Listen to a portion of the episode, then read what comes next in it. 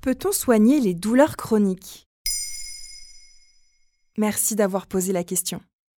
En France, nous serions 14 millions à souffrir de douleurs chroniques, selon le neurochirurgien et spécialiste de la douleur Marc Lévesque. Lombalgie, névralgie, endométriose, arthrose, la douleur serait même la première cause de consultation chez le médecin, d'après le livre Libérons-nous de la douleur aux éditions Bûcher-Chastel. La journée mondiale contre la douleur, le 17 octobre 2022, est l'occasion d'évoquer ce qu'on appelle les douleurs chroniques.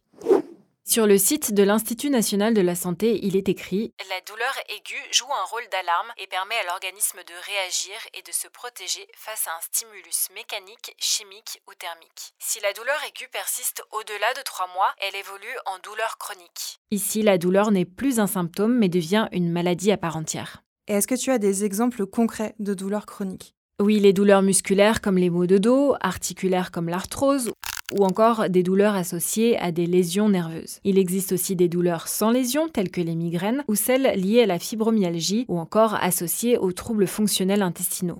Elles peuvent être le symptôme d'une maladie, la conséquence d'un accident ou d'une chirurgie, mais elles peuvent aussi rester inexpliquées. Ces douleurs peuvent être quotidiennes pendant plusieurs années. Ça impacte la capacité de travail, les tâches du quotidien, la qualité de vie globale et bien sûr le bien-être psychologique. Les douleurs chroniques sont aussi souvent stigmatisées, notamment si on n'arrive pas à en trouver la cause. Selon le docteur Marc Lévesque, 70% des patients se considèrent insuffisamment soulagés face à la douleur chronique et seuls 3% bénéficient d'une prise en charge adaptée. Justement, quelles sont les prises en charge possibles? Alors bien sûr, il y a les médicaments antalgiques tels que le paracétamol, l'aspirine et les anti-inflammatoires. Mais dans le cas des douleurs chroniques, ces médicaments peinent à soulager. Et les patients sont souvent confrontés à une errance médicale qui peut d'ailleurs mener à la dépression. Cela explique en partie l'intérêt actuel pour le cannabis médical.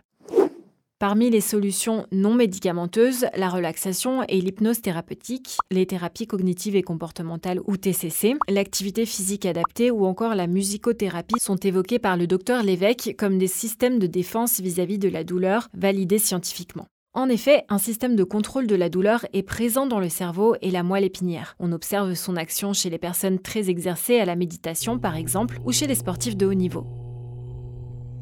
Ça signifie qu'il est possible de maîtriser la douleur par apprentissage, notamment grâce aux effets des endorphines, des hormones qui permettent de réguler la douleur.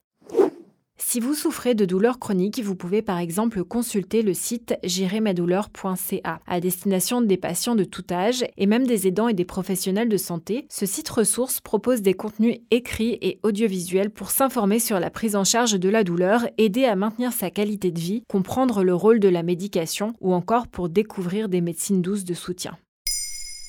Maintenant, vous savez, un épisode écrit et réalisé par Émilie Drujon. Ce podcast est disponible sur toutes les plateformes audio et si cet épisode vous a plu, n'hésitez pas à laisser des commentaires ou des étoiles sur vos applis de podcast préférés.